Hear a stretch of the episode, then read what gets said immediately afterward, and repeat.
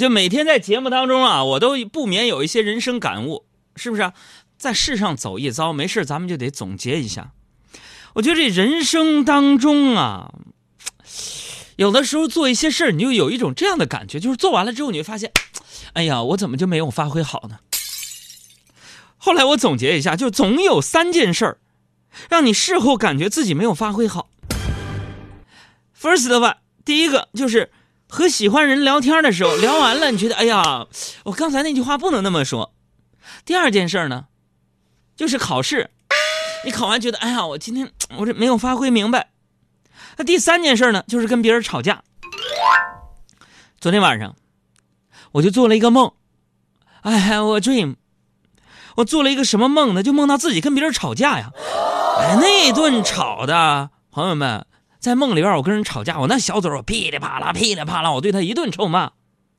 然后我就当时那种感觉啊，对方啪下就想还还嘴的时候，一下子我就醒了。哎呀，还想骂我门儿都没有。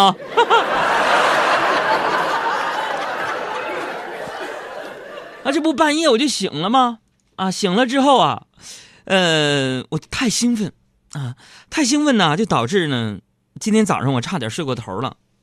起床啊，起床这件事啊，对于人类一天当中需要克服的第一个难题，那么通常啊，会给人造成不愉快的那种情绪，也就是我们常说的起床气啊。这起床气就间接的影响我们的人生，给我们人生带来啊两个阶段的问题。就是不想起床，导致我们有人生的思考。年轻的时候，因为不想起床，你会思考：人为什么要上学呢？等你大一点的时候，不想起床，会给你带来这样的一个哲学的思考，就是人为什么要上班呢？当然了，后来当你成熟了之后，你就会想明白两个问题的答案：第一，人为什么要上学？答案就是人之所以要上学，是是为了以后能上班那么第二个问题说，人为什么要上班呢？哼，这个问题难吧？这人之所以要上班啊，其实想想，就是为了自己的孩子以后能上学。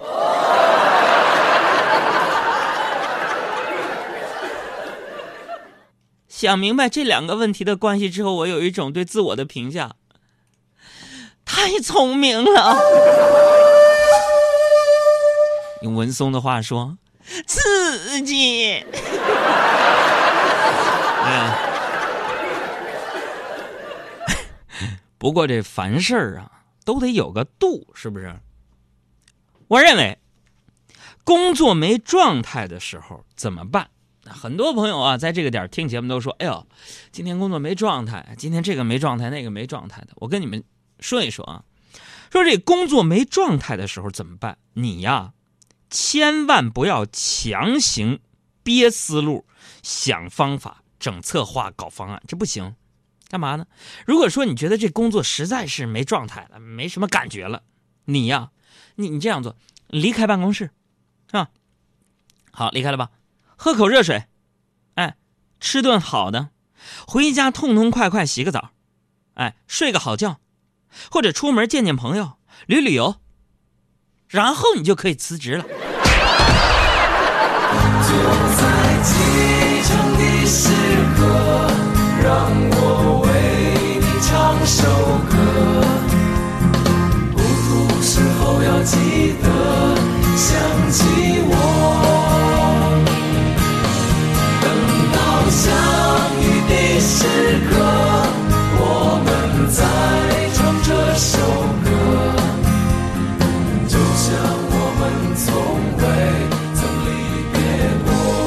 今天呢，咱们卸下伪装，摘下面具，坦诚的相待，就说一说你有没有曾经因为什么事儿那一瞬间，你决定辞职了。公众微信账号海洋大海的海阳光的阳，说吧，我不念你的名儿。不管是辞职还是什么，我想说的是，生活呀，其实就是这样啊。很多时候啊，你呀不逼自己一把，不深刻的反省一下，根本你听不到你内心的那个答案。一直以来，我认为啊，帅和瘦对我来说比较重要。真的，我经常在节目当中说，今天我节食了，明天我要减肥了。但是自从我有过节食的经历之后，我就开始反省自己：我真的有那么饿吗？我真的需要那么多食物吗？我想吃东西，是因为胃的空虚，还是心灵的寂寞？我想吃的东西对我身体真的有好处吗？啊，会让我的大腿变得坚实，腹肌变得明显吗？我吃了这么多东西，真的会更快乐吗？我确定要把情绪的源泉和咀嚼联系在一起吗？后来我想明白了，是的，我确定。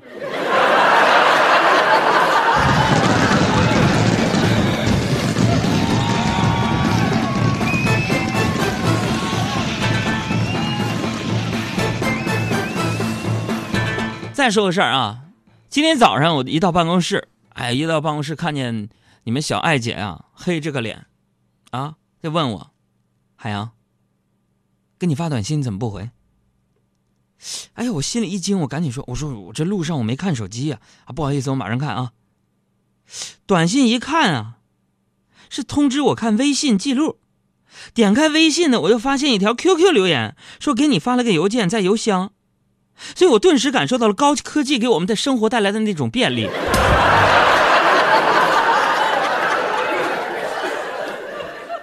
说到这个科技，我们是承认科技能够改变人的生活，但是不是往好的一面改变。有的时候会这样，你知道吗？昨天一个哥们儿从那个香港回来，特别气愤，就跟我说了：“说海洋，你知道吗？我咋的了？跟我说普通话啊，哥们，你知道不？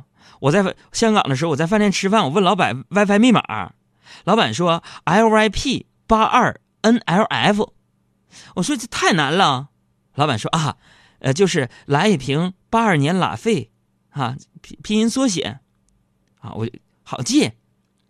然后杨哥我就一边念啊一边记，来一瓶八二年拉菲，我就一边啊输入密码。刚输入完，服务员问哥，这我已经给你打开了啊。只听嘣一声。服务员说：“哥，您的八二年的老费三万两千块钱已经替您打开，谢谢你啊。”然后我就跟哥们说：“我说你气啥呀？这件事就告诉我们这样一个道理，啥事儿哥？花三万多喝瓶破酒，啥道理啊？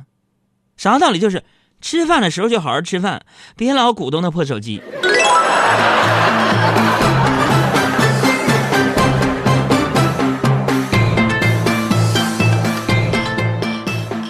说到手机，我想问一下大家，有多少人下班回家也不忘了捧着手机看，而忽略了身边的人？啊！昨天我们邻居家八十岁的老奶奶在那装宽带，我看到了，我就问，我说：“阿姨呀，你也不上网，你装这个宽带干啥呀？”结果这八十多岁的老奶奶就跟我说：“啊，等我孙子他们回来呀。”我装了宽带，他们就能在家里多待一会儿。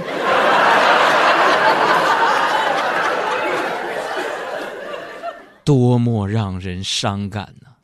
所以在这，我郑重的发出一个倡议。每当我们见到自己的父亲、母亲、爷爷奶奶、姥姥姥爷什么的时候，能不能把你的破手机设成静音？能不能把你的破手机放包里边？能不能好好的陪他们待一会儿？收起来你那忙碌那个熊样值得不？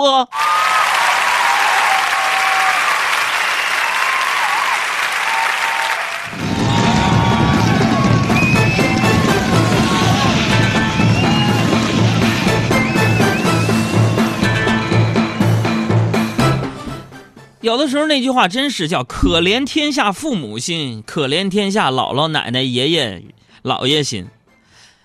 昨天，昨天呢，我我去我们楼下又理发，因为四月九号这个大型的相亲情侣活动就跟大家见面了，咱多少得捯饬捯饬嘛。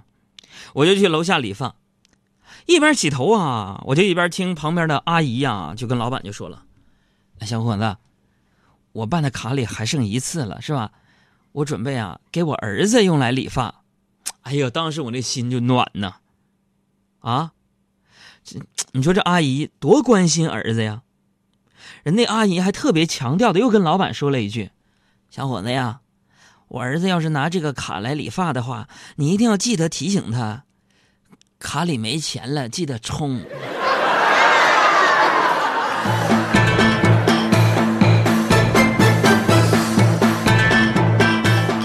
其实看到这一幕啊，我突然觉得挺好笑的，但是心里还是暖暖的。所谓这个天伦之乐，也就不过如此，对不对？啊，昨天傍晚回家的时候啊，我们单元门上台阶坐了一个老婆婆。我看那个老婆婆呀，双手捂着脸，严实实的，看不到表情。胳膊支在膝盖上，那个老婆婆静静的坐在那儿。我在想，不知道这位老婆婆正在经历着什么？是艰难孤独的晚年，还是老伴儿离她而去，或者儿女疏于尽孝？为什么老年的境遇总是会与悲情联系到一起？是社会的责任，还是其他的什么？总之，看着这个画面，我很心酸，就看着老奶奶蜷缩在那儿捂着脸。我正在思索的时候，老人打开捂着的双、捂着脸的双手，大喊了一声：“你们都藏好了吗？藏好了，我开始找了。”每次都想呼喊你的名字，告诉你心中的话，面对面。藏毛毛呢？不再追寻风的线条。偶然在街上遇见你，是那迷人的模样。看你从眼前走过，我却看不见你，令我怀念。每次都想呼喊你的名字，一起唱。每次都想